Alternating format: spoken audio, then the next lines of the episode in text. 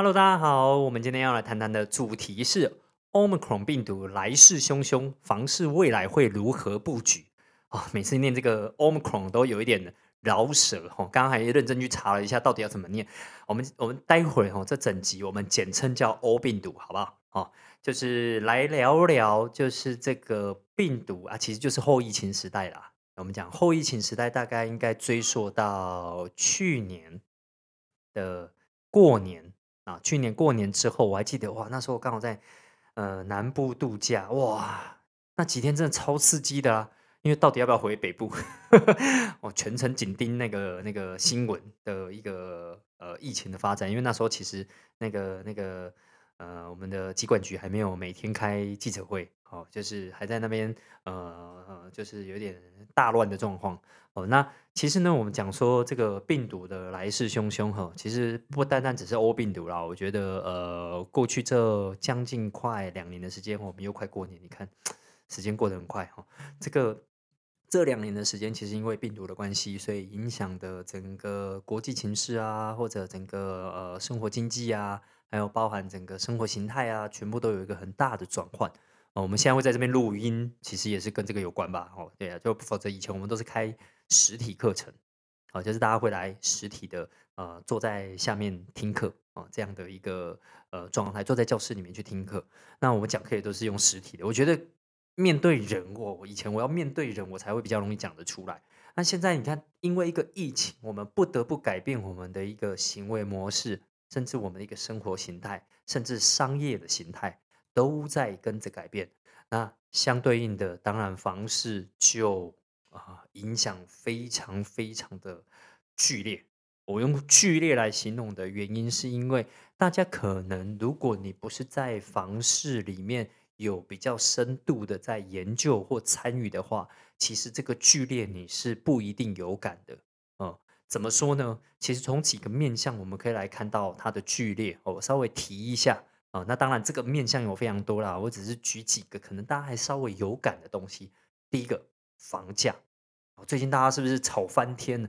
就是一直在讲说啊，房价疯狂的飙涨。你觉得这跟病毒没关吗？怎么可能没关？这一环扣一环的，因为就是因为病毒的关系，所以大家才会在这过去呃一段时间，我们讲说从二零一五年吧。二一二零一五年之后就进入了一个盘整，那其实大家都在等待什么时候能够回归到那个怎么怎么讲，就是大家可以在呃回到一个多头的一个状态，对啊，不然盘整这个其实盘整的有点久哦。我们讲说去年是二零二零年嘛，盘整到二零一九年，其实大家都还在观望，大家只是觉得好像二零一九年年底好像有那么一点点迹象在复苏，不怎么有感觉。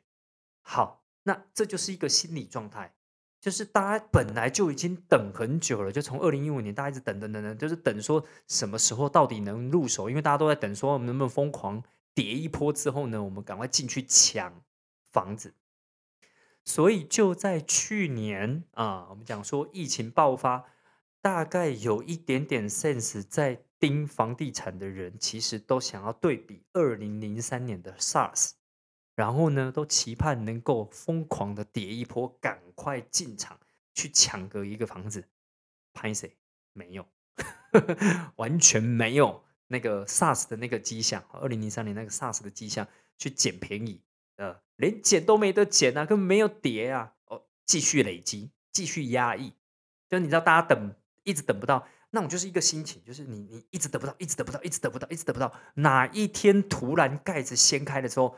那就会疯狂的抢房子啊！最近就是一直有一种这种状况，所以去年其实就是一直压抑，其实压抑到去年年底，其实有一点点迹象了哦。这个这个实际上我们讲说，二零二零年的呃第四季，其实有一点点迹象，就是说我们觉得哦，房市在往上，也就是说大概那个时候，因为你知道到呃，我记得去年好像到第二季呃第三季，第三季疫情就控制的差不多了。啊，所以第四季大家就纷纷出笼，开始想要去物色物件，想要去买房子，啊，这样的一个状况。所以那个时候呢，就第一次，而不是第一次啊，就近期里面啊，听到呃，最先听到房仲的讯息，就是房仲在讲说手上卖到没有货可以卖，大概就是去年第四季，哦，开始有这样的声音出来。那你就会知道，中介卖到没有房子就没有货了嘛，没有房子可以卖的情况下，那就代表有很多人在卖啊，这不是废话吗？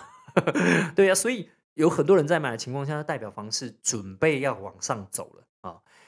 那可能哦，我们大家都期望说，能够在今年第一季的时候，能够来一个呃抛物线成长啊，所有的房中业都摩拳擦掌。谁知道，就三月的时候，还记不记得三月中，今年三月中就爆发了那个疫情哦，失守的情况下，突然变严重了，所以呢，又继续压抑。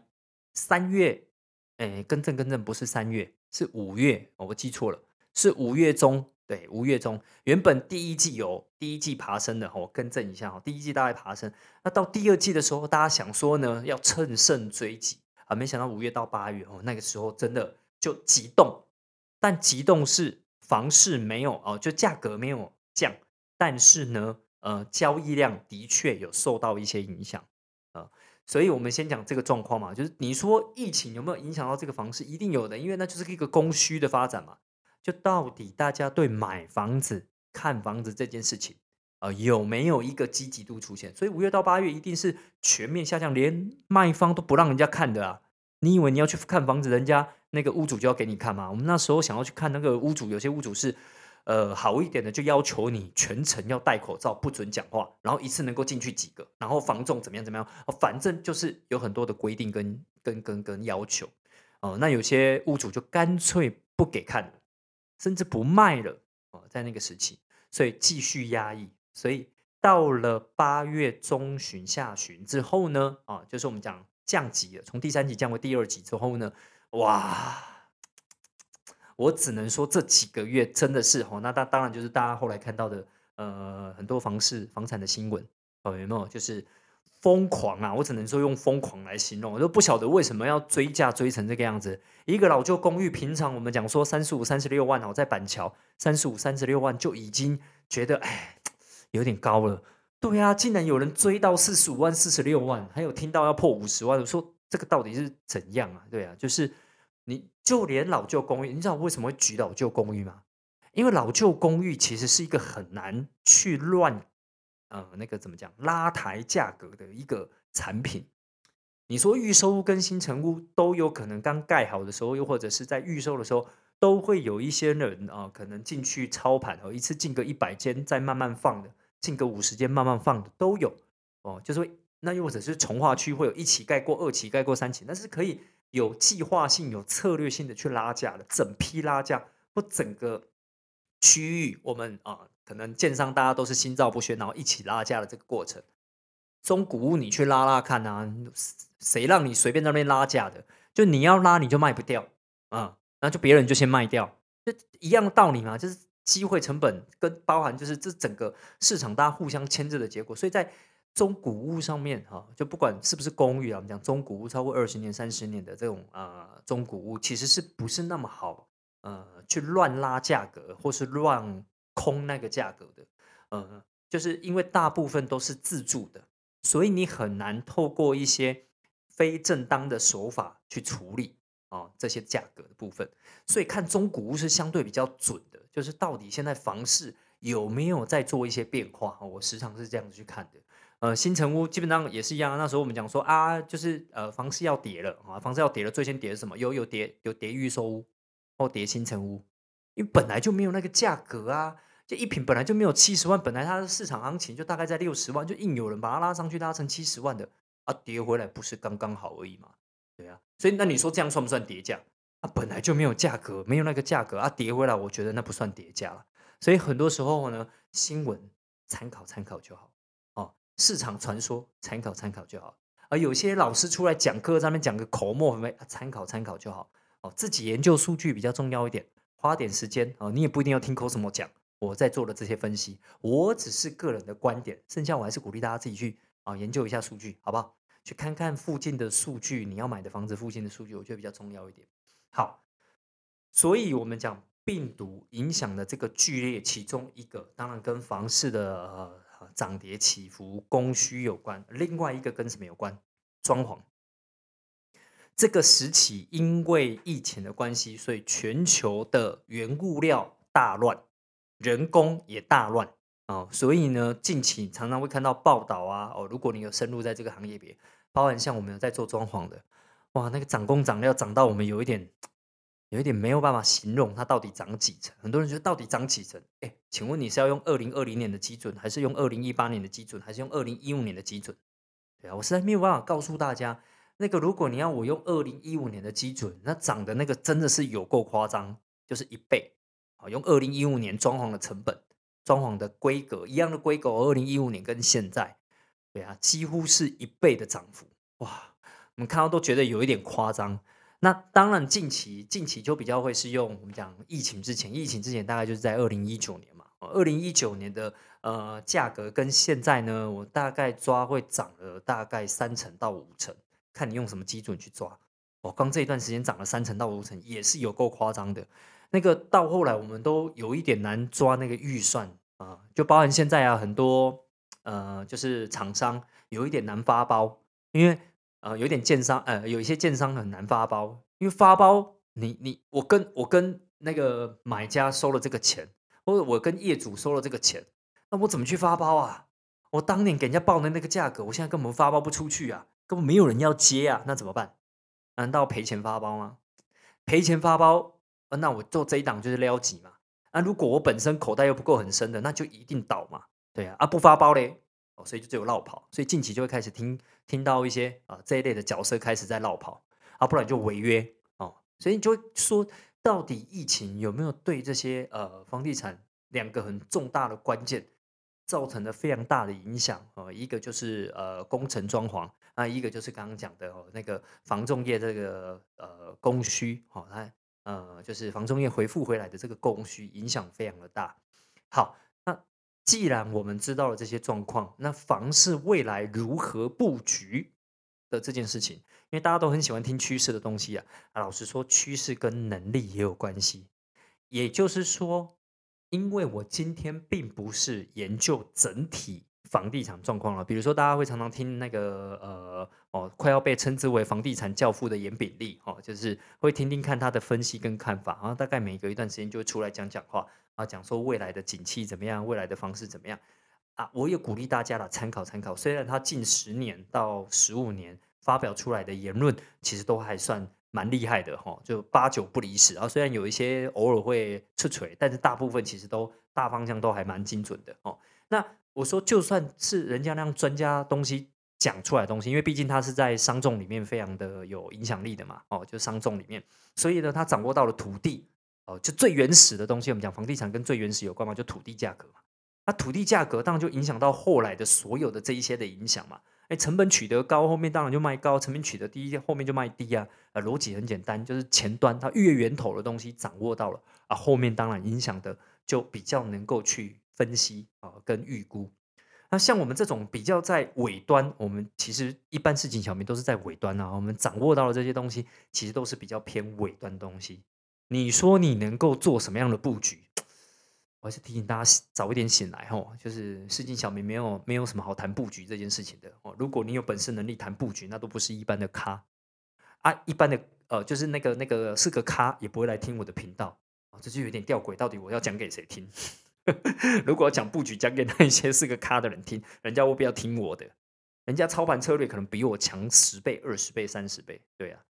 我们顶多称得上哈，是个对市井小民的一些分析的数字稍微有帮助，呃，所以来提醒大家呃的一些观点。好了，那勉强回来，我们来谈谈哦，就是如何布局。呃，如果你是一个，因为这一题应该在讲的是投资啦，哈，不会是去讲自住啦。住自己自住的一辈子，可能就买那一间两间，哈，顶多买一间啊，不然就换屋的时候要考量第二间或第三间，大概就这样而已。你有什么好谈布局的？没有什么好布局布局啦，我一直吃螺丝，没有什么好谈布局的啦，就住的爽就好了，有能力买得起你想要的房子，住起来爽。讲完哦，自住了被攻下贼哦，对啊，那其他的我们有细节以后再另外开一集来谈谈自住哦，要注意些什么？呃，所以呢，回来我们讲说布局的呃这件事情，一定跟投资有关。那投资近期你会发现打房打成这个样子，有没有？就是。呃，就是不想要让你去炒房所以，如果你的布局仍然停留在买卖赚价差，那我可以简短的跟你讲，好，早一点醒一醒啊！因为当政府要跟你对着干的时候，哦，反过来应该不是政府跟你对着，当你 想要跟政府的这些政策对着干的时候，麻烦你有点实力，你不能等下麦高出来欧北不哦，对啊，那你就温细野嘛，对啊，就是你要面对这么强大的一个。主力你还能够脱颖而出，还能够赚饱饱啊，应该要有一点实力吧，不然你怎么可能对抗这么大的主力啊？就这么简单的逻辑而已，对啊，所以麻烦你不要再往买卖赚价差。如果你只是一般市井小民，想要买卖几间房子投资，不要再往买卖赚价差，不要再往炒房去了。哦，那你说你要往哪里去？难道收租吗？啊，收租问题那么多。有时候很难讲就是说都跟能力有关，好不好？就是收租这件事情，还是一样跟能力有关啊。以前就是因为大家不想要练能力啊，所以就去买房赚价差，那炒房啊，跟着炒房啊，哪里炒哪里炒的凶，我就跟着进去炒，想要捞一杯羹，不想练能力啊。简单来讲，这个年代布局是看能力的啊。啊，只是我个人的评估是，你想要布局在嗯啊，就是买房收租，跟布局在买卖赚价差，我个人反而觉得这个年代哦，练那个布局买来出租的会比较容易一点，对啊，啊，这这一阵子真的你要布局在买卖赚价差，那真的是高手中的高手，我有聊过几个啦，啊，当然不方便公开他们倒是到底是怎么操盘的，我聊过几个那个到现在还是有本事能力赚价差的。拜托各位吼，你不要去乱学，因为你根本没有那个资源、人脉、管道，又或者呃判断的能力、能力呃，又或者是你可以让这个房子起死回生的能力等等，对你没有那个能力，不你卡车卖家还有下游啊，对啊，所以我鼓励大家哦，就是不要再往那边去了啊。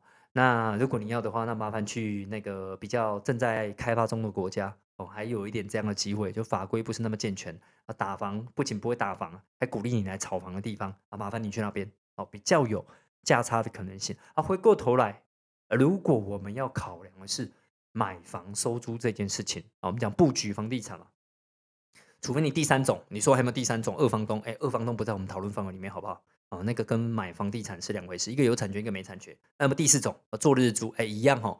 哦，我们要跟你去讨论旅店的事情哈。哦，先谈合法这件事情。如果你要做旅店，那麻烦你有合法的牌，不要跟我讨论日租这件事情。哦，所以第三跟第四个我们不讨论。哦，基本上就是买卖专家跟买房收租的这件事情。那买房收租你要布局，我们在讲布局的这件事情呢，呃，其实买房收租大方向只有一个，那就是啊，就是大部分稍微买房收租有一个现实跟概念的，在这个年代。呃，接下来的十年几乎是我称之为黄金十年的时期哦，因为大部分的老旧公寓来到了三十几岁到四十几岁，再过十年一定破五十的这个数字。那也就是说，都跟箭在弦上，不得不发啊，就一定得往那个方向去啊，不然你这些老旧呃的房子，那就是一个社会很大的问题哦。哦，它不太换掉，以后发生大事件的时候，大事件包含什么？包含天灾，包含人祸哦。什么是天灾啊？地震啊，台风，这些都是天灾。人祸是什么啊？就是有人使用电器不当哦，会电线走火哦，又或者瓦斯使用不当啊，会瓦斯会可能会有一些呃气爆哦等等哦。反正老旧公寓就是会有这一些早年设备不是那么健全健康，又或者现在的电器因为用电量太大而导致呃我们以前埋的电线的。那个线径不够，会有一些危险性的发生。但我没有那么专业啦，我只讲一个大方向，这个就得留意了哦。这些不去汰换，它就会是一个很大的社会的问题。